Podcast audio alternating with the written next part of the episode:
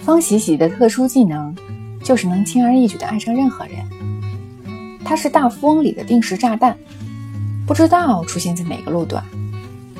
只要你路过，他必须被带走，等待爆炸，或者遇到另一个迎面走来的浑然不知的快乐傻叉把他带走。他之前的生活称得上堕落女青年的经典模板，放在八十年代，一定是长发遮住半张脸，衣服故意滑下肩膀，抹着劣质口红出现在黄色大挂历上的那种女人。她在高中时就玩着真人版的 Temple r i n 只是身后追逐她的是她的娘亲。他睡在所有能收留他的同学家里。这导致我们几个和他关系密切的朋友都被警察深夜叫醒过。后来因为心理素质有限，我们再也不敢收留他。于是他以谈恋爱为由四海为家。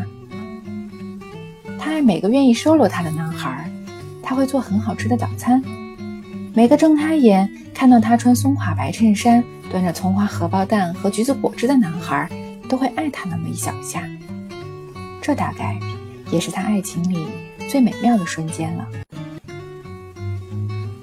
有段时间，他和一个玩摇滚的谈恋爱，过着穷困潦倒的幸福生活，盖着每转一次身就会飞出棉絮的被子。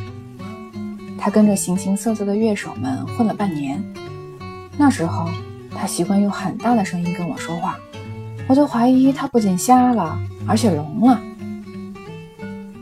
因为我实在接受不了每次见到他旁边都站着一个贞子，所以那段时间几乎和他断绝联系。直到有一天，他突然打电话给我，声音颤抖地对我说：“让我带着钱去某地接他。”那是郊区的一个铁皮房，里面摆着各种乐器，却没有床。一大群贞子围着他抽烟，他神色慌张地坐在板凳上。我把钱交了，他们就默默地飘开，去其他角落抽烟。他跟在我身后喋喋不休，说那个摇滚孙子为了换一把新吉他，把他送给其他乐队的主唱。他感觉自己就像是一头被养肥的猪，送去市场。换了两袋大米，可是我为了他都学着做鱼香肉丝和宫保鸡丁了，他也开开心心吃下去了，为什么还要把我扔掉呢？他说这话的时候没有哭，脸上写满对人类爱情的疑问。